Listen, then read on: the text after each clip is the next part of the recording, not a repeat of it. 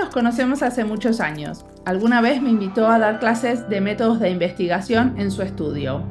Y también di alguna clase en su materia en la carrera de diseño gráfico.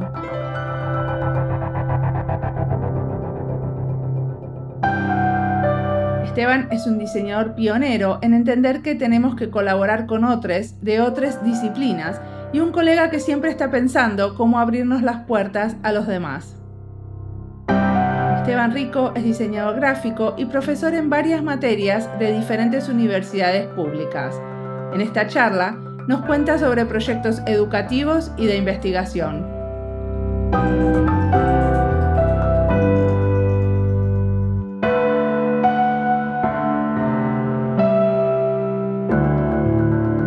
Mi nombre es Mariana Salgado, esto es Diseño y Diáspora.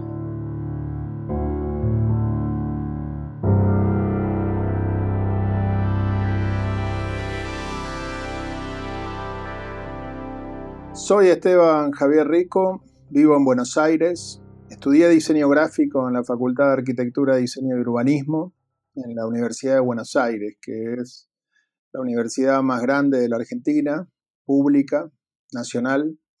Comencé a estudiar a finales de los 80, luego de haber hecho una escuela industrial de técnico en electrónica, descubrí el universo del proyecto sin saber muy bien qué era.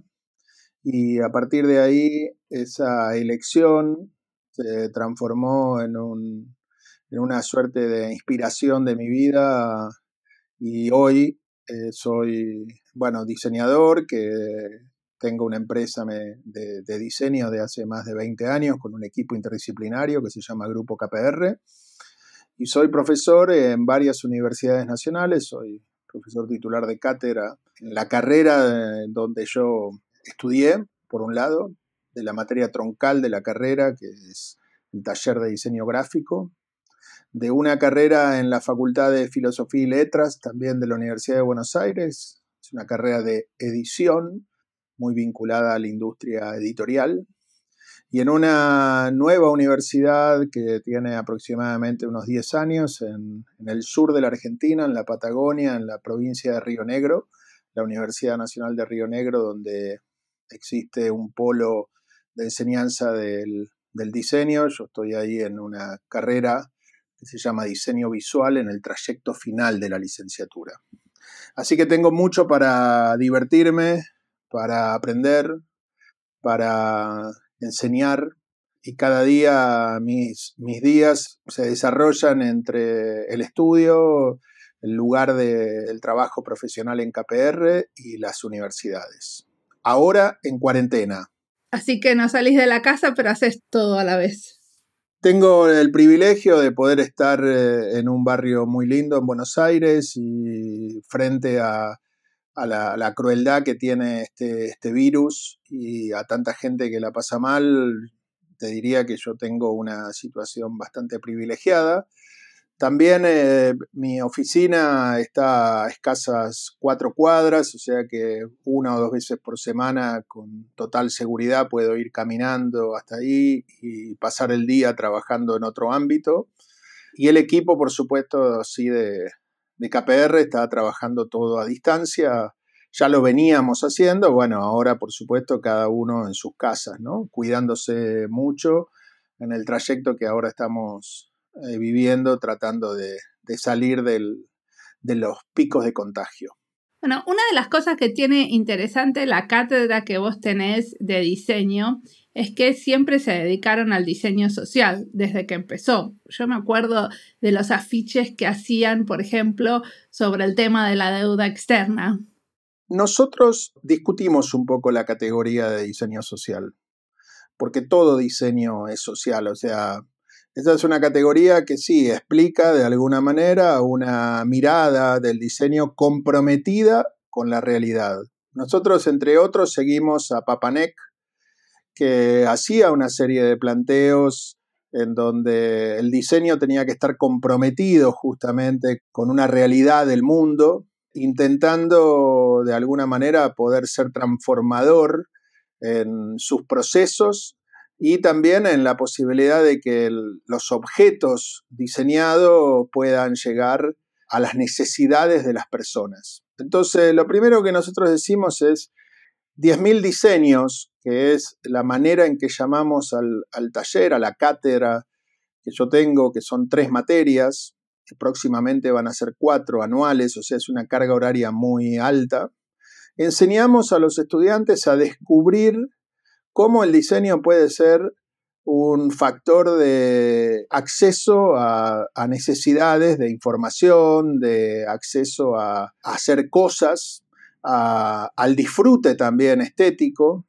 Y eso nosotros lo llamamos diseñar para la acción, diseñar para la realidad.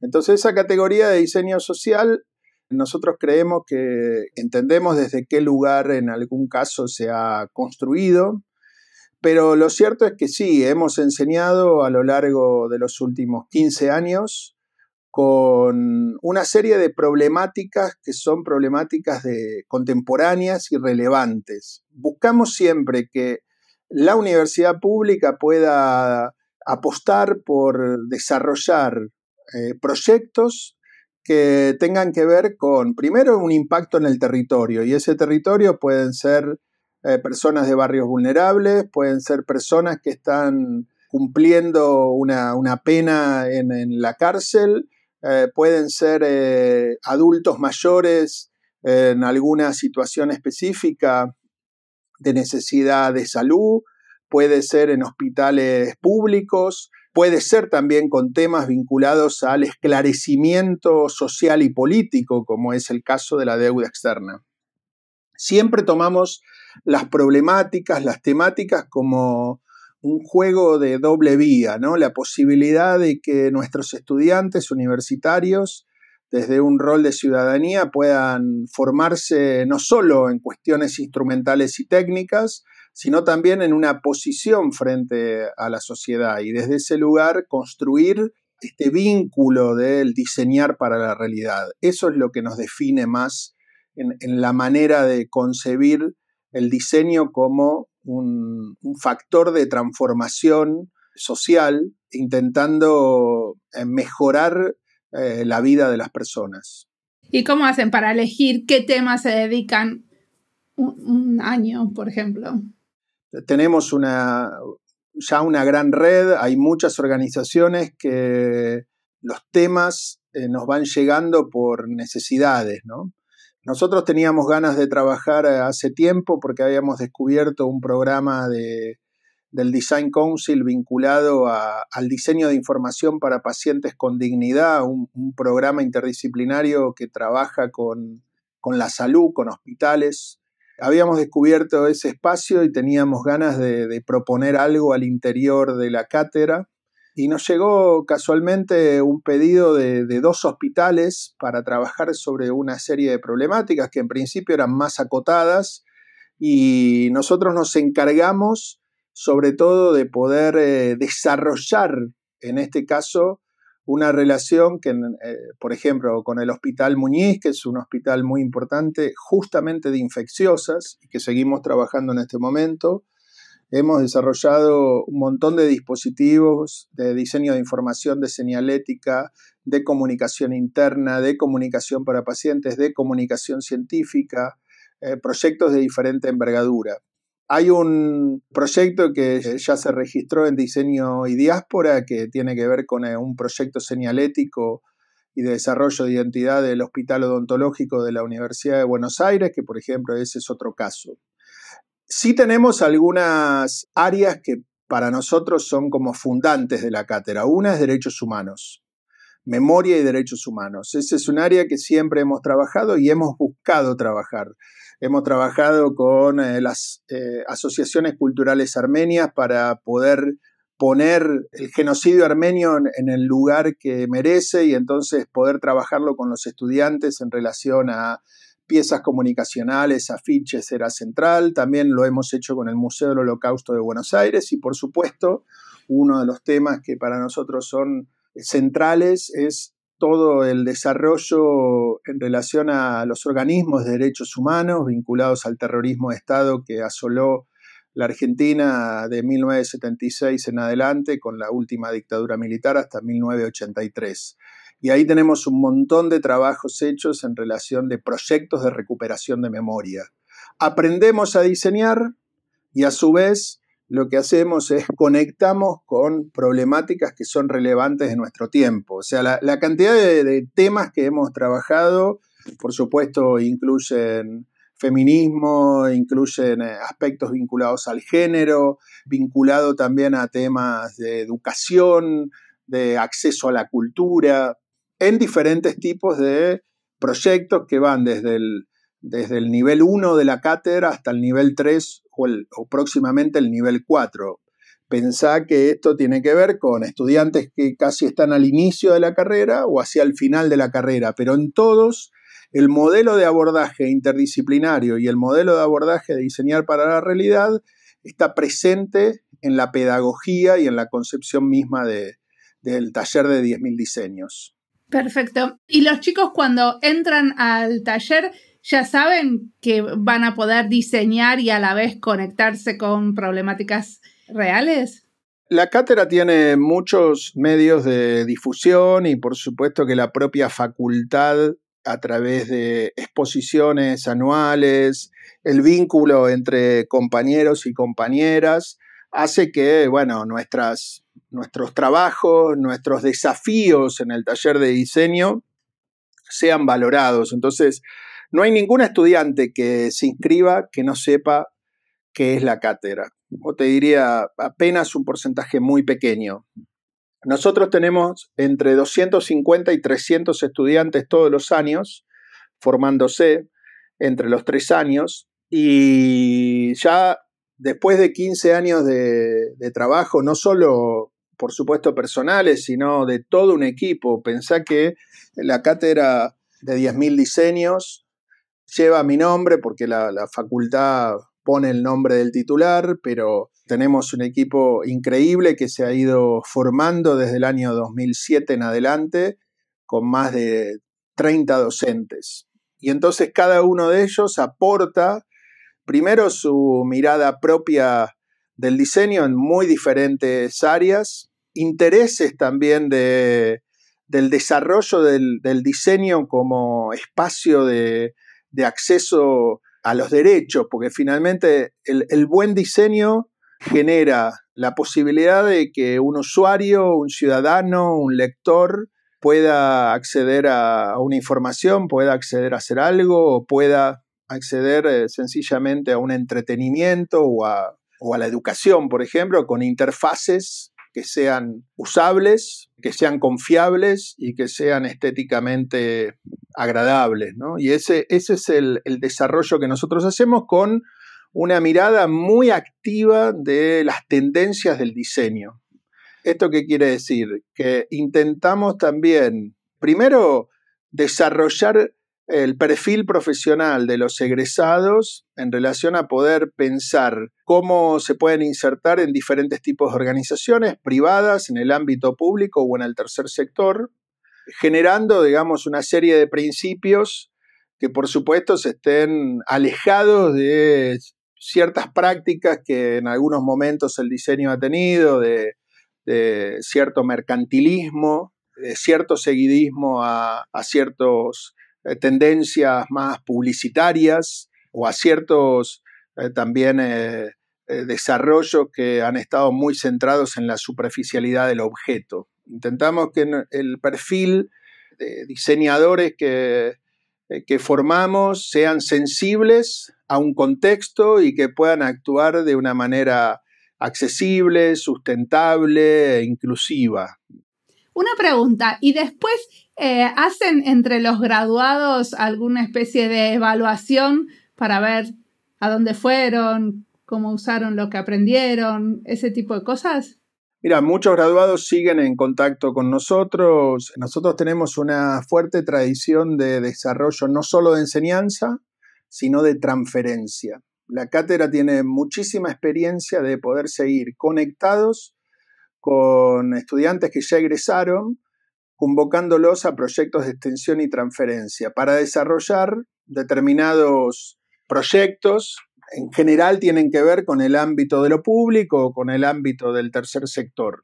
O sea, no, no son proyectos profesionales que compiten con el desarrollo de lo que puede hacer un equipo de diseño en el mundo privado, sino que pensamos a la universidad en este caso como investigadora y potenciadora de ciertas necesidades de las organizaciones.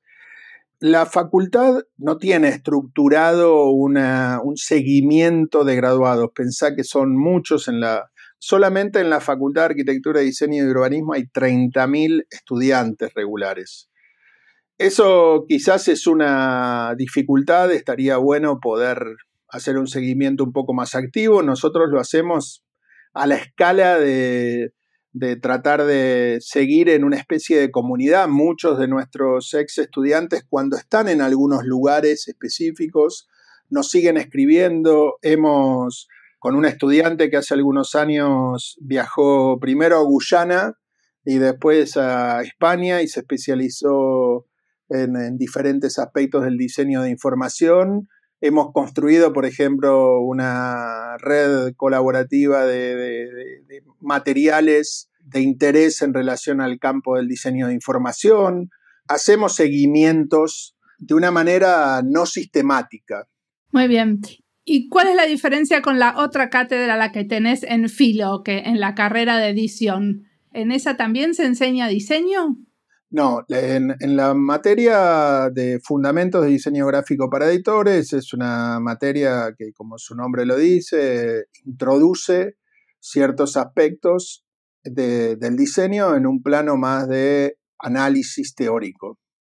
El rol del editor es un rol que está más ligado justamente al texto, sea visual o escrito, es una carrera preponderantemente nueva dentro de la estructura de la Facultad de Filosofía y Letras. Hay muy pocas carreras de edición en el mundo. En general, las ediciones son carreras que se cursan en posgrado. Esta es una carrera de grado. Hay dos universidades en Latinoamérica que tienen la carrera de edición, la Universidad de San Pablo y la Universidad de Buenos Aires. Los editores tienen una característica. Normalmente quienes hacían edición estaban más vinculados a las letras. En este caso, esta es una carrera que permite conformar a un profesional desde todos aquellos aspectos de competencia justamente en relación al texto escrito o visual, la edición editorial misma, toda la parte de producción y toda la parte de distribución y marketing. Sobre todo pensando en el acceso, digamos, a las publicaciones, ¿no? que hoy se dan preponderantemente a través del mercado editorial, del sector editorial, o sea, editoriales y librerías. En esa carrera, entonces, el editor tiene que poder entender cuáles son las articulaciones del diseño gráfico en la conformación de estas interfaces tan importantes para la constitución del diseño gráfico, son los libros. O sea, los libros, de hecho, son uno de los objetos, digamos, centrales de la historia del diseño gráfico. Entonces, no enseñamos a diseñar, sí enseñamos a entender cuáles son los componentes centrales. Entonces, en ese caso, la materia que yo dicto en esa carrera es una materia que podríamos considerar eh, de fundamentos, de análisis teórico, de análisis de casos. En el caso de la Universidad de Río Negro, ahí sí, es una, las materias que dicto están en el final de la carrera, vinculados a teoría y práctica, una de ellas es taller y otras son más materias de especialización en con la forma de seminarios que todos los años se van renovando. En los últimos tiempos he trabajado, he dictado sobre todo en el diseño de información y en el diseño de experiencias y en, el, en la introducción a, la, a la consultoría estratégica. Perfecto. Contame un poco cómo es que llegan o cómo es ese proyecto que tienen sobre un app para refugiados y quiénes lo hacen. O sea, vos encontrás la idea y convocás a docentes. ¿Cómo, cómo sucede la colaboración para llegar a ser un app para refugiados?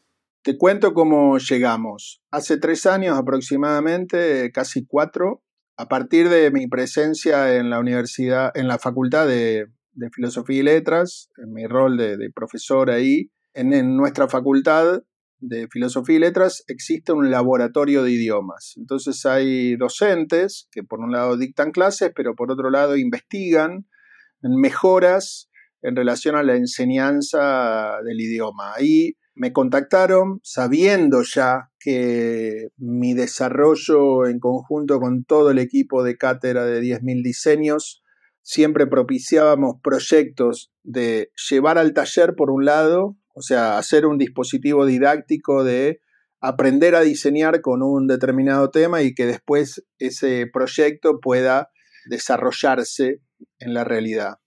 A partir de eso me contaron, digamos, la, la necesidad que ACNUR, que es la Comisión justamente de Refugiados y Migrantes a nivel mundial, dependiente de la ONU, les hace. En Argentina hay una corriente migratoria importante, una parte que es más de países vecinos o sudamericanos, o sea que hablan el mismo idioma, pero también hay muchos migrantes que provienen o de Medio Oriente o de África y la necesidad de poder tener eh, instancias de, aprendizaje, por supuesto, del español y sobre todo de acompañamiento. A partir de ahí establecimos un desarrollo de un proyecto que para llegar a la instancia didáctica del taller eh, nos tomó aproximadamente un año y medio porque ahí eh, buscamos también otros socios. Esos socios eran quienes podían poner el desarrollo y la competencia específica en alguna, en alguna parte del proyecto. En este caso, la intención era desarrollar una aplicación móvil y necesitábamos a un equipo que pudiera hacer el desarrollo. A nivel global, eh, la consultora Accenture participa de, de, mucho apoyo hacia ACNUR y entonces ahí conseguimos un voluntariado interno de la empresa y a partir de eso, cuando teníamos a todos los actores, comenzamos a generar el, en principio, la, eh, en el año 2018, el trabajo en el, en el taller. Y durante todo el 2019 estuvimos haciendo desarrollo de la, de la aplicación con equipos de diseño que ya eran ex estudiantes que se sumaron, 15 ex estudiantes del último nivel con unos proyectos seleccionados, con la coordinación docente de Mariano Benassi y de Florencia Crocia, y bueno, y la participación de un equipo, del equipo del laboratorio de idiomas de la Facultad de Filosofía y Letras. O sea, a ver, entendí bien que primero los alumnos hacen un montón de propuestas para este app, ¿cierto? Y después con, con algunos alumnos que tienen una muy buena propuesta, ustedes siguen el desarrollo de eso, pero va más allá de la materia diseño, del taller de diseño después. Así es, esa es una buena síntesis. Primero hay todo un proceso de un determinado proyecto que aborda sobre una temática en particular. Nosotros tenemos un tiempo de pensar cómo esa didáctica eh, vamos a hacerla impactar sobre los objetivos de aprendizaje de nuestro programa. Entonces, esa, esa siempre lleva un trabajo previo y ese es el trabajo previo que nos llevó casi un año y pico en, en programar el momento en donde el proyecto se iba a desarrollar en el taller. Después, en el caso de esta aplicación móvil para migrantes y refugiados, para el autoaprendizaje, es una, es una posibilidad de una herramienta de complemento a los cursos presenciales. Se desarrollaron 70 proyectos en el taller. De esos 70 proyectos se hizo una selección con el Laboratorio de Idiomas, con ACNUR, y a partir de eso se armó un equipo para refinar. O sea, no hay un, un proyecto que se desarrolla en el taller, no es un proyecto final, llamémosle profesional, sino que es un proyecto que requiere después modificaciones, eh, correcciones, revisiones. Y entonces ahí armamos un equipo con los estudiantes que por un lado tienen ganas de seguir aprendiendo y transfiriendo, ¿no? Y por supuesto que en, general eh, son los, los, que han hecho los mejores proyectos, pero también hay estudiantes que quizás no estaban entre los proyectos seleccionados y tienen ganas de hacer esta experiencia de transferencia porque se aprende muchísimo. Cuando hablas de transferencia, ¿a qué te referís? ¿Qué es la transferencia de conocimiento de la universidad al campo? Exactamente. La universidad tiene tres pilares. O sea, por un lado enseñamos, pero no solo enseñamos de manera desconectada, sino que para poder enseñar hay que investigar. Hay una construcción de nuevo conocimiento. Si nosotros hiciéramos una práctica solamente de enseñar, sería una práctica mecánica.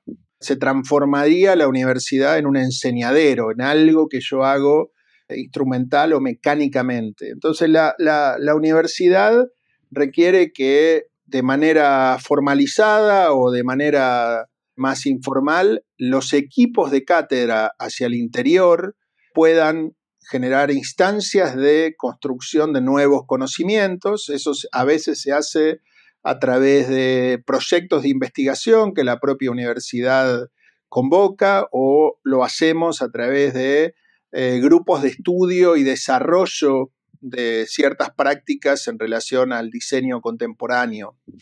Entonces, la tercera de las funciones centrales de la universidad es lo que se llama la extensión o la transferencia, ¿no? O sea, sería aquello que está al interior, o sea, saberes que tenemos al interior de la universidad y que extendiéndola llegamos a tener trabajo específico sobre determinados eh, universos de, personas, de poblaciones, de usuarios, de territorio en relación a determinadas necesidades. Ahí nosotros, esa escala tiene que ver a veces con organizaciones, a veces con grupos de personas, a veces con organizaciones culturales o sociales. Los tres pilares, vos dijiste que estaba enseñar y la transferencia y la enseñar, que incluye la investigación, y después la extensión o transferencia. ¿Cuál es el tercero? No, la investigación es el tercer pilar. Enseñanza, investigación y extensión o transferencia. Según las universidades, algunas hablan más de extensión y algunas hablan más de transferencia. Y en la investigación, vos como profesor titular de cátedra, por ejemplo, ¿tenés tiempo que le puedes dedicar a una investigación académica como parte de tu, trabajo? Mi dedicación, en el caso de la Universidad de Buenos Aires, en la Facultad de Arquitectura, Diseño y Urbanismo, implica que mi cargo es para ejercer la docencia y además para ejercer la investigación o la transferencia. ¿no? Entonces, tengo un tiempo dedicado a la, a la docencia, y hay un tiempo dedicado justamente a o dirigir o integrar equipos de investigación y de transferencia. Particularmente, eso tiene que ver con la cantidad de horas que el, cargo del profesor eh, tiene asignado.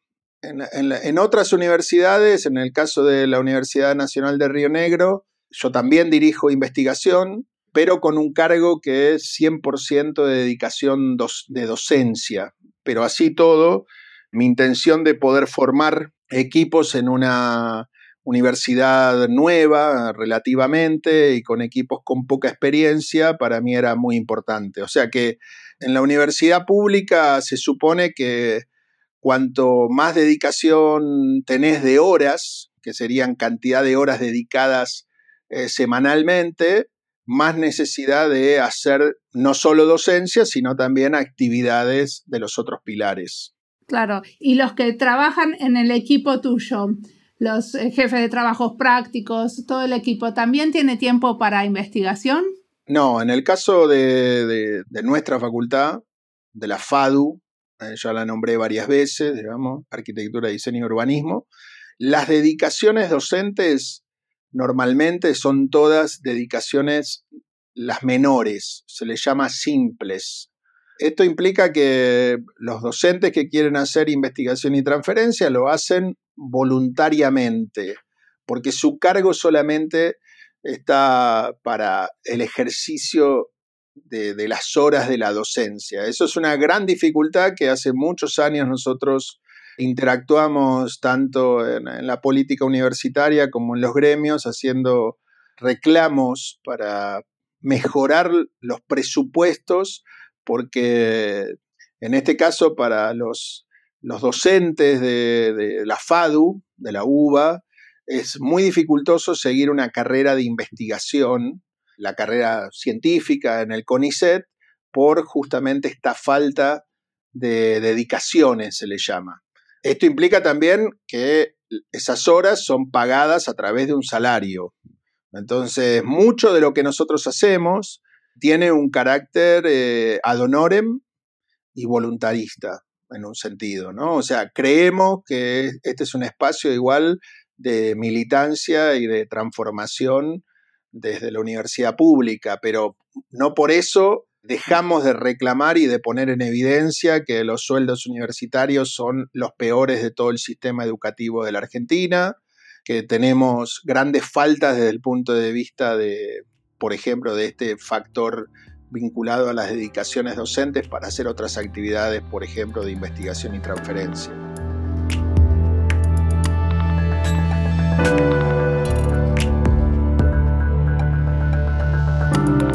En esta charla nos queda claro que aprender a diseñar va muy de la mano de tener una posición política. Incluso cuando parece que no la tenemos, porque una decisión de diseño siempre es una decisión política. Una materia en la universidad puede decidir trabajar con clientes concretos o con clientes ficticios o no tener clientes. En este caso, en el caso de las materias que propone Esteban, son clientes concretos y ponen mucho cuidado en elegir temas que puedan hacer reflexionar a los alumnos sobre la realidad, el territorio y la política. Por eso trabajan con temas relacionados a la salud pública, la inmigración o los derechos humanos. Como educadores, no solo diseñamos cuando elegimos el tema de nuestro ejercicio de diseño, sino cuando elegimos nuestros socios, con quienes vamos a diseñar. Y también es un acto de diseño la manera en que los invitamos a participar. ¿Cómo diseñamos esa colaboración? ¿Quiénes puedan tomar decisiones claves? Incluso cuando no invitamos a nadie a la mesa de decisiones y decidimos sin consultar. Eso también tiene una connotación y es una decisión de diseño poco participativa. Sigamos escuchando a Esteban, que tiene mucho para contarnos.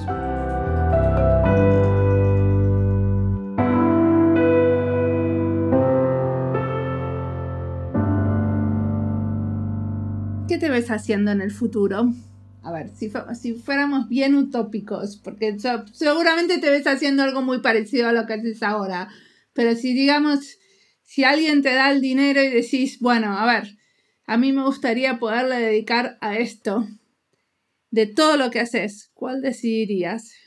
Hoy un parte de mi sueño es poder eh, generar un espacio de laboratorio de innovación y transferencia del diseño al tercer sector, pero sobre todo el ámbito de las economías sociales, o sea, de todas las organizaciones de la economía social y cooperativas. O sea, ese, ese es un ámbito, en Argentina es muy importante el sector de, cooperativas, llamémosle cooperativas o otro tipo de asociaciones vinculadas a organizaciones sociales.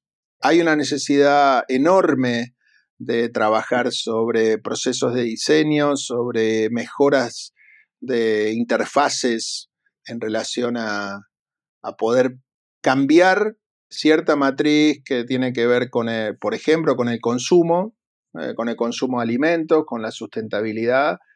Y si bien durante muchísimos años, más de 20 en el caso de KPR, he podido trabajar con organizaciones sin fines de lucro y algo con el Estado, mucho de mi trabajo quizás estuvo planteado en relación a empresas privadas con fines de lucro que quizás hoy me entusiasma menos en términos de poder pensar eh, mejoras en el mundo futuro, ¿no? O sea, creo que esta pandemia, particularmente del coronavirus, nos impone un, nuevo desafío de no volver a la normalidad.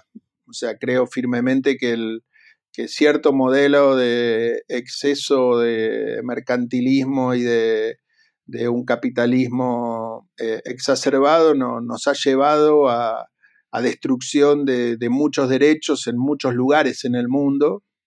Creo que ahí el rol del Estado es central y hay una cantidad de posibilidades en donde el diseño puede estar siendo un posibilitador de acceso a los derechos y la verdad que me interesaría poder trabajar más eh, cercano a conformar una especie de centro de innovación y transferencia del diseño y por supuesto formar, ¿no? O sea, yo cada vez estoy trabajando más en formación y seguimiento de proyectos en relación a posgrado y en relación a, a proyectos de transferencia y extensión, que es un, lugar que, donde me siento también muy cómodo asesorando y guiando de alguna manera a jóvenes egresados, a docentes, a diferentes personas que están generando, digamos, un nuevo camino. ¿Y este centro de innovación y transferencia en diseño, dónde lo pondrías?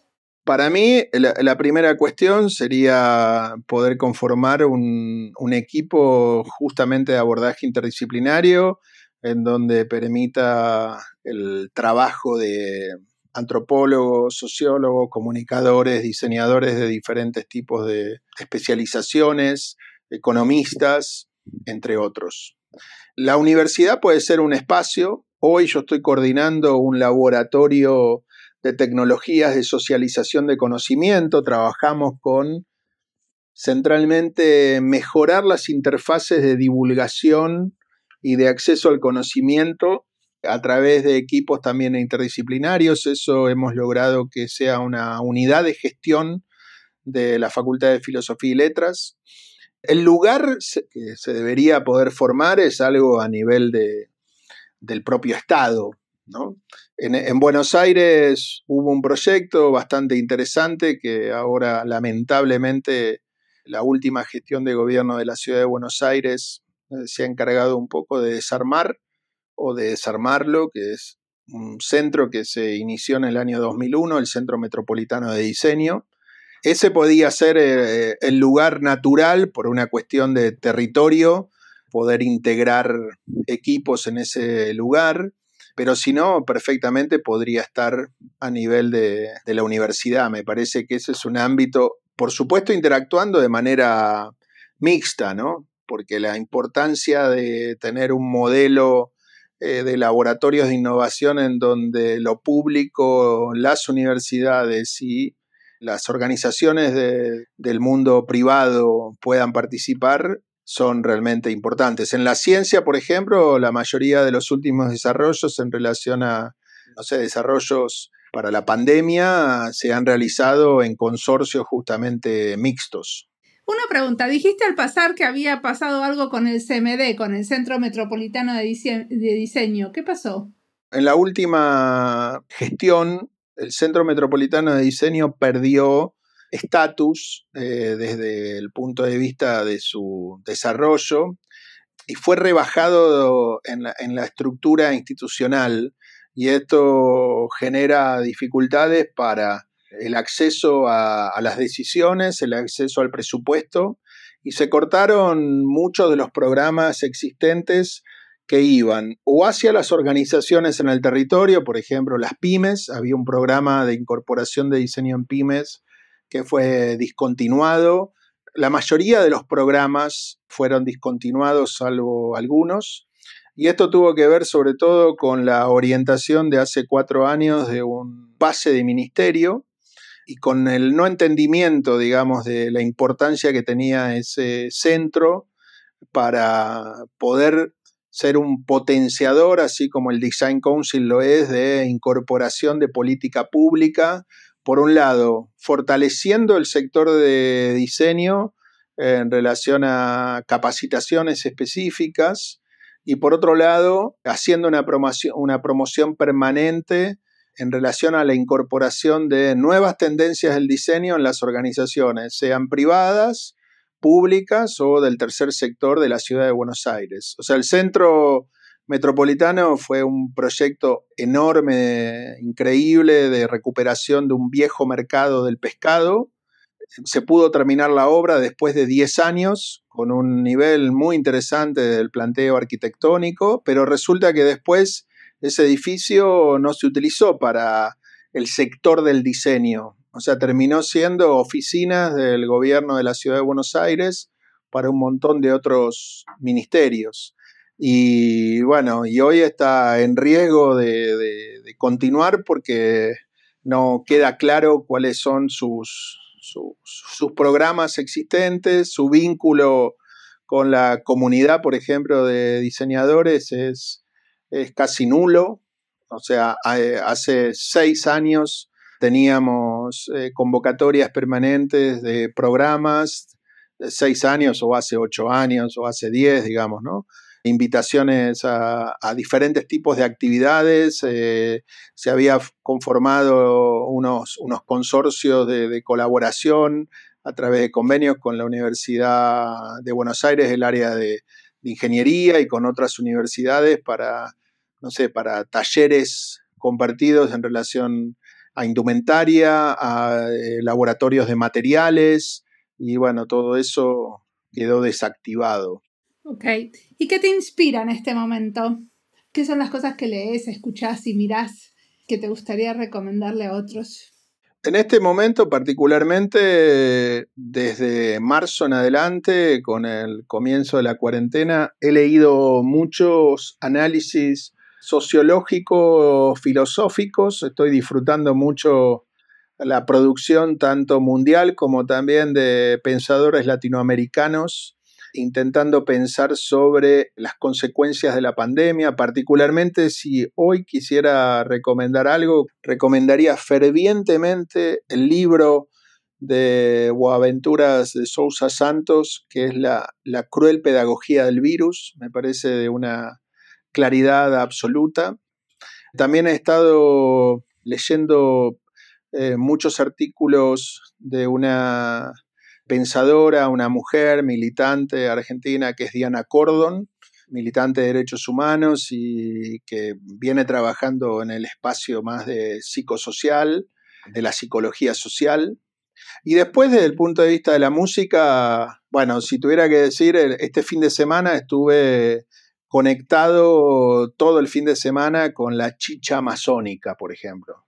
O sea, con ritmos latinoamericanos de, fusión, un poco más electrónica, de la cumbia peruana, pero con una cosa muy interesante de nuevos paisajes sonoros. La posibilidad de compartir a través de, de plataformas, como puede ser Spotify, de selecciones de curadoría eso para mí es muy interesante, divertido y me genera un descubrimiento particular. Hace dos semanas fue el Festival de la Música que en toda Latinoamérica lleva adelante el Instituto Francés, o sea, la Embajada de Francia, conectando músicos franceses con músicos de diferentes países.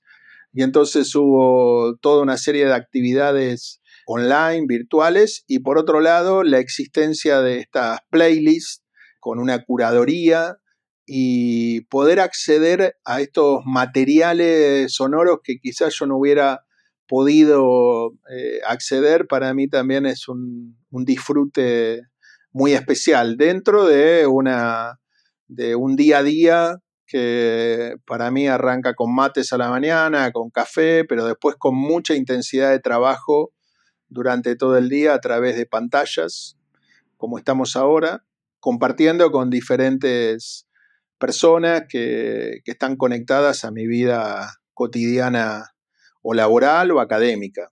¿Y no te dan ganas de bailar una cumbia mientras estás en reuniones? A mí me pasa que yo no tengo que prender, eh, no puedo prender el video en muchas reuniones. Entonces, eh, directamente bailo mientras tengo la reunión. Bueno, el don del baile, en, mi caso, digamos, no, ha sido desarrollado, pero sin embargo, y esto como primicia, hago competencias de bailes con mi sobrina más pequeña, que se llama Emilia. Bueno, vive a 40 kilómetros de aquí, entonces nos conectamos a hacer diferentes tipos de juegos y uno de los juegos que a ella le ha interesado es hacer competencias de baile de, de diferentes canciones que ella escucha, entonces conectamos a la distancia. y eh, ha sido una manera muy lúdica de conectar con algo que no es mi don. Mi don tiene más que ver con el trabajo racional y el muy poco movimiento, pero sin embargo esta eh, chiquilla me, ha ayudado justamente también a conectar con otro espacio, por supuesto privado, nada para hacerlo público, pero sí es una manera interesante también de, conectar con, otra, con otro tipo de actividad. Buenísimo. Bueno, te agradezco un montón la entrevista.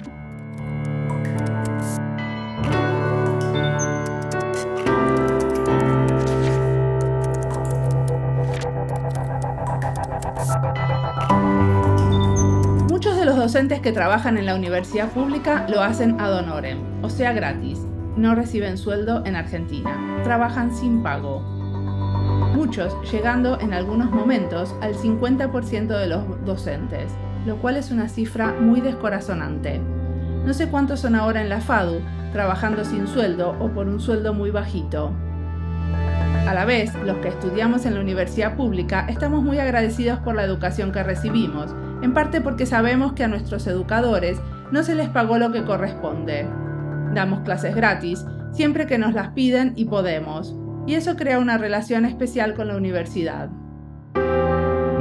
Doy clases en la misma universidad, en la maestría de diseño de interacción. Ahí hago el taller de tesis. Y esta semana, cuando les dije a los alumnos que llamen a la biblioteca para averiguar qué bases de datos tienen acceso para leer artículos académicos en diseño, me dijeron, olvídate del tema. Nadie responde. En estos momentos de pandemia, la universidad está colapsada y la biblioteca no responde. Me puso muy triste. Una vez más entendí en qué burbuja vivo. Y pensé que muchos ponderan la educación en Finlandia y cuando uno vive acá no le parece nada tan maravilloso pero en momentos de crisis nuestras instituciones educativas resisten y son resilientes. Los servicios como las bibliotecas de las universidades públicas siguen funcionando. Mis hijos siguen teniendo clase y nunca pararon, solo que por un tiempo fueron online, pero cada materia siguió su curso.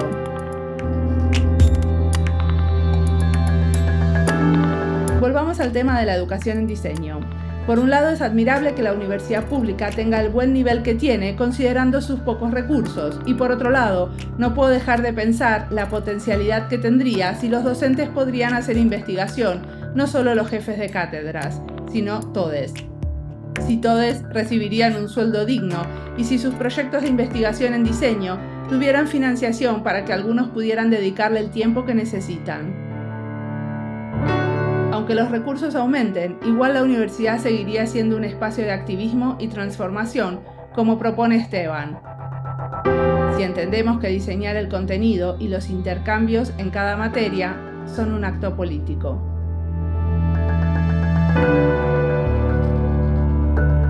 Como siempre, la música del podcast es de Antonio Zimmerman. El diseño de sonido es de Julián Pereira. Este podcast está publicado con licencias de Creative Commons con Attributions. Esto fue Diseño y Diáspora. Pueden seguirnos en nuestras redes sociales en Instagram y Twitter o visitar nuestra página web diseñoydiaspora.org. No olviden recomendarnos. Nos escuchamos en la próxima.